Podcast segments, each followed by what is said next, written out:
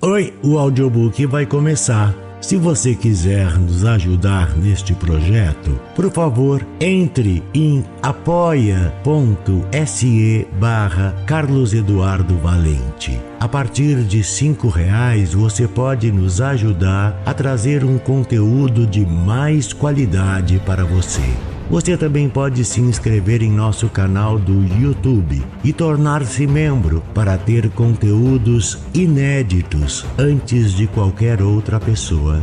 Espero que gostem do que vão ouvir. Um grande abraço a todos. Use seu fone de ouvido para uma maior imersão. Sobre Heróis e Jardins, de Felipe Raposo. Todo dia é um novo dia para recomeçar, por mais que tudo pareça estar perdido. É muito difícil não perder as esperanças e sair tropeçando pelo caminho até se encontrar. Aliás, quando a isca do desespero fisga seu coração, é quase impossível não se entregar. Tudo é realmente muito complicado e você acaba navegando por aí sem direção o desespero leva a isso, ao nada.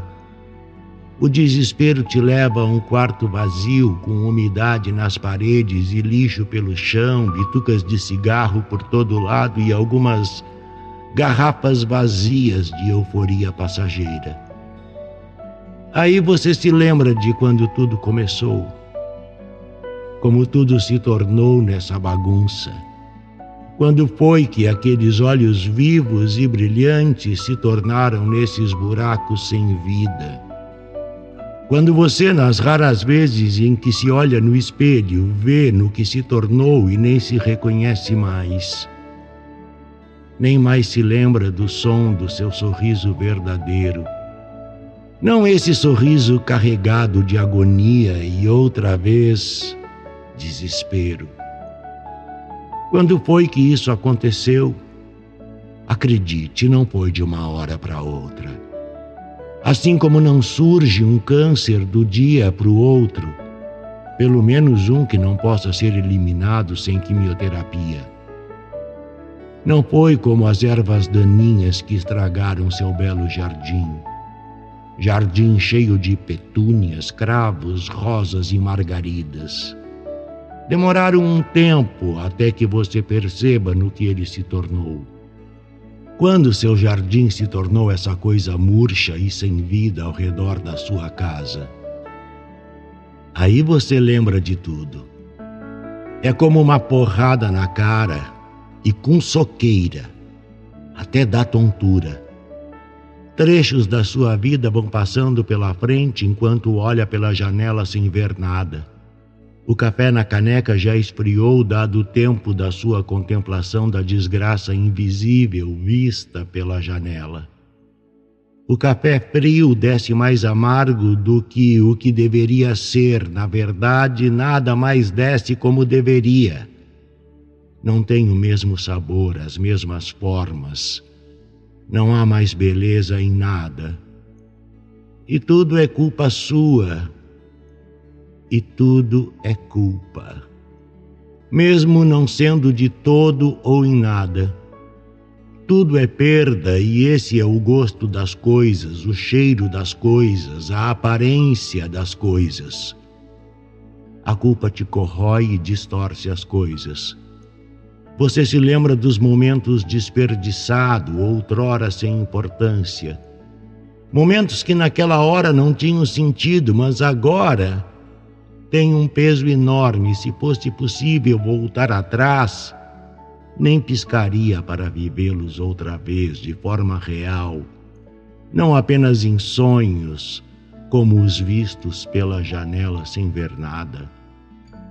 O café não saboreado com uma boa conversa por ter coisas mais importantes a fazer o filme bobo sobre um robô lixeiro de um futuro distante que você achou chato e agora vê com tanta frequência, que sabe todas as falas tentando reviver algo perdido. Todas as vezes que foi chamado ou chamada para cuidar do jardim com direito a banho de mangueira no fim, e você detestava isso por se molhar à toa, sem aproveitar o frescor da água num dia de calor e a alegria real envolvida. O passeio descompromissado pelo simples prazer de andar do lado Coisas que não faziam nenhum sentido passam a ter todo o sentido quando se começa a saber que o sentido de tudo está nisso. Nisso tudo. As coisas simples. Tudo são coisas simples no fim das contas. Todas as dores são feitas de estilhaços de uma bomba que explodiu perto demais de você e que atingiram seu coração e estão te matando aos poucos. Mas eu tenho uma boa notícia. Não precisa ser um gênio, playboy e pilantropo para se salvar disso. Nem mesmo é necessário fazer uma armadura para se defender das coisas muito menos criar um dispositivo que afaste essas memórias do seu coração. Essas memórias trouxeram você até aqui diante do seu maior desafio. E você nem se tocou disso até agora, né? Não são elas que estão te matando. O que está te matando é o abandono. Você se deixou para lá. Era complicado demais. Você desistiu de ser o protagonista da sua vida e agora está agindo como o verdadeiro vilão. Estas ervas daninhas e estilhaços querendo invadir seu coração são a culpa. A culpa faz com que tudo o que tente fazer para se livrar do desespero e a agonia seja interpretado como mais um fracasso. Alguma coisa te sussurra que você vai errar mais uma vez. Por isso você se abandonou. Nada adiantaria, né? Mas você está errado outra vez, só que pelos motivos errados, mais uma vez. Ainda existe uma vida aí, gritando, presa, desesperada.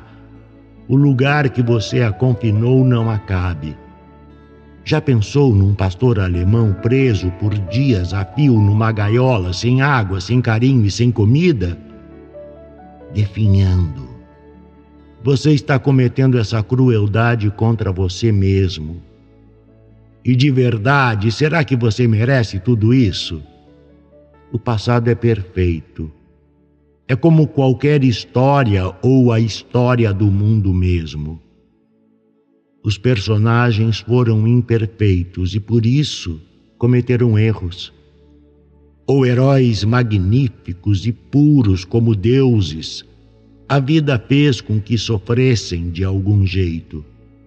Mesmo seres mitológicos não escaparam do sofrimento que é a sina de quem vive. Isso mesmo, a sina de quem vive. Sim a vida dói. Crescer dói. Cair dói. Subir dói. Acordar de um sonho lindo também dói. Dizer um não ou um sim dói. Ser você mesmo no escuro do seu quarto. Estar numa festa sem gente querida ter pipoca sem ter com quem dividir. Cuide mais do seu jardim. Cuide mais da vida aí dentro. Ela quer crescer assim como você quer se livrar da dor. Cuide de você e verá que os estilhaços vão sumir sem que você precise de um reator no seu peito. Do narrador Carlos Eduardo Valente. Contato carlão50 arroba gmail.com